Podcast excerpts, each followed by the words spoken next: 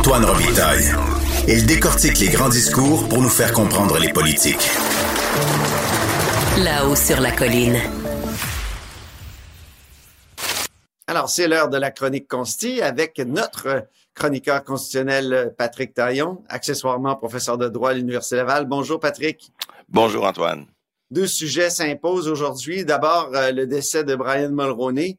Euh, quelle est sa vision constitutionnelle? Puis ensuite, évidemment, ce jugement incroyable de la Cour d'appel du Québec sur la loi 21. Donc, euh, Brian Mulroney, c'était Ben, quel type de, de, de vision constitutionnelle selon toi?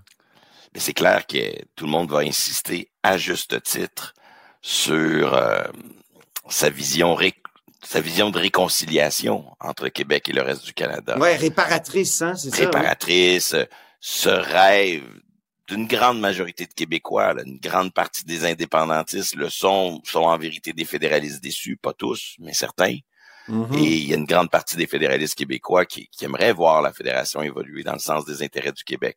Et je pense que c'est vrai que Pearson a fait des choses là, intéressantes à l'époque de Jean Lesage. Dans les mais, années euh, 60, oui. Il n'y a jamais personne qui a essayé d'aller aussi loin dans le sens des intérêts du Québec à Ottawa que Brian Mulroney. Ça n'a pas marché, mais il a vraiment essayé.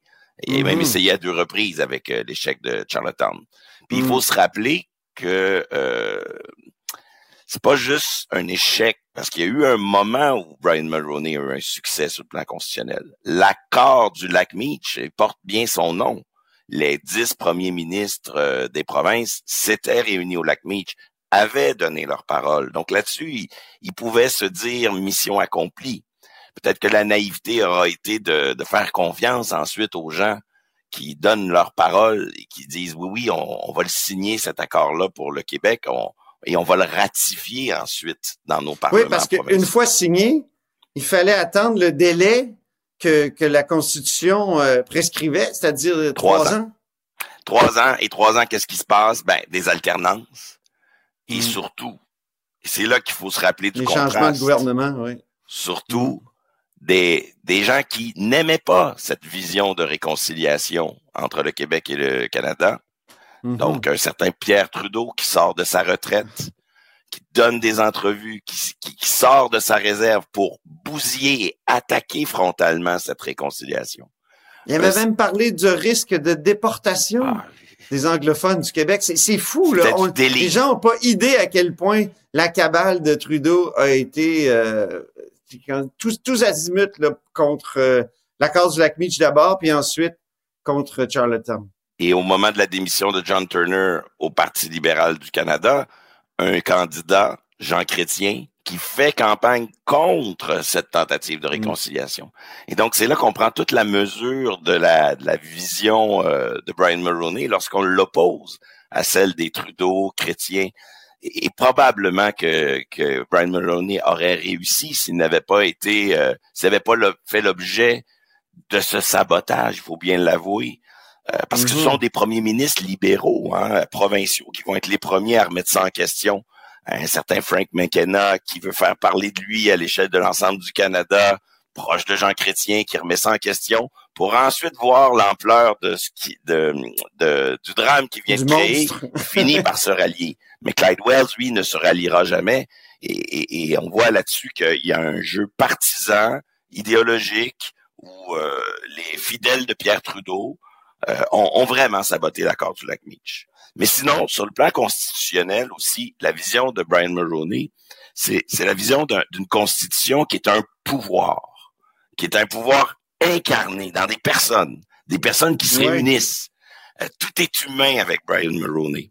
Euh, Oui, le pouvoir constituant, on peut le voir. Il, il est dans un grand hôtel, un centre des congrès, il fait des conférences de presse. On a toute la fédération réunie qui discute, qui délibère. Et, et cette idée de, de la politique qui se fait d'abord et avant tout dans des relations humaines, nous, on l'a vécu à l'Université Laval.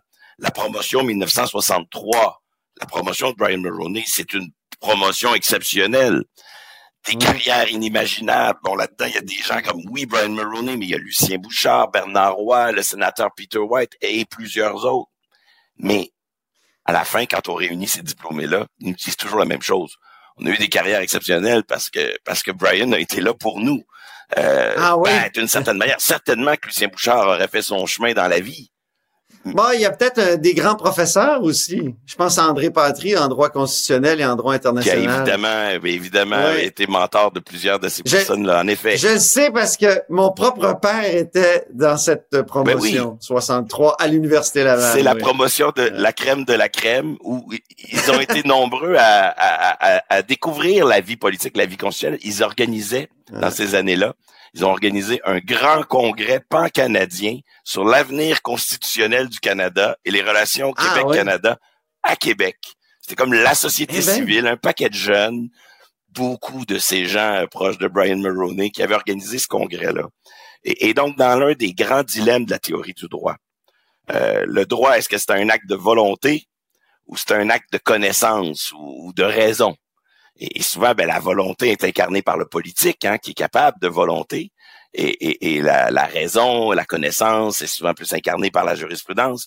Mais c'est clair que Brian Mulroney était davantage dans une conception du droit marquée par la volonté. Puis il faudra pas minimiser euh, son bilan sur le plan des libertés.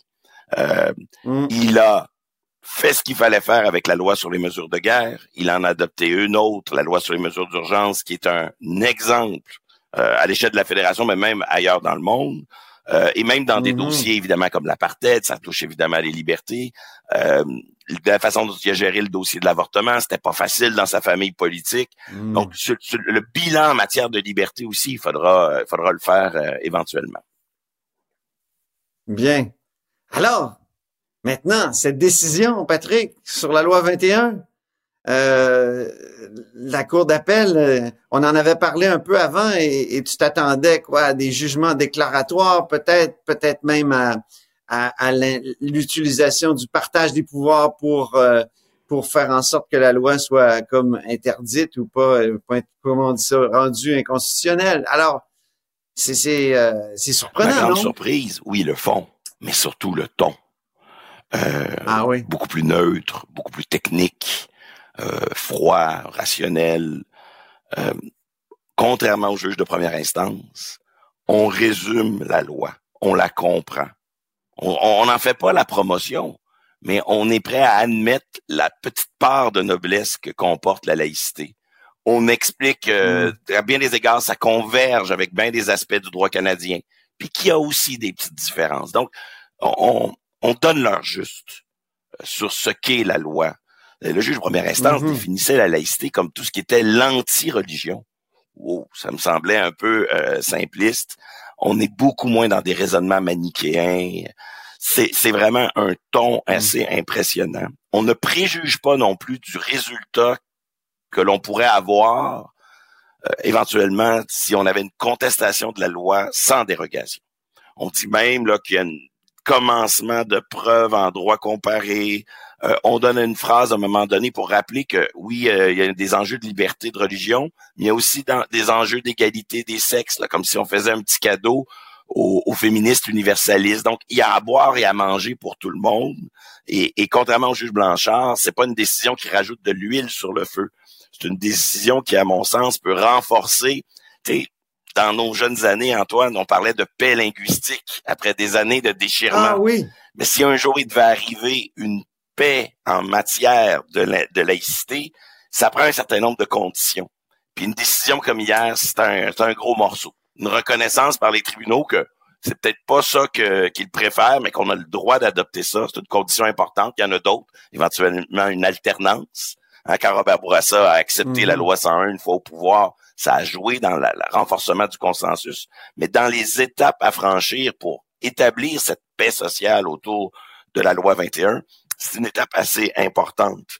Et c'est une grosse, grosse, grosse défaite pour euh, l'article 23 et les droits euh, de la minorité anglophone, dans la mesure où le juge Blanchard avait en ces matières faire preuve de tellement d'audace, tellement de créativité. Il avait tiré l'élastique au maximum. Et c'est là que le, la Cour d'appel est très sévère avec le juge de première instance. Oui.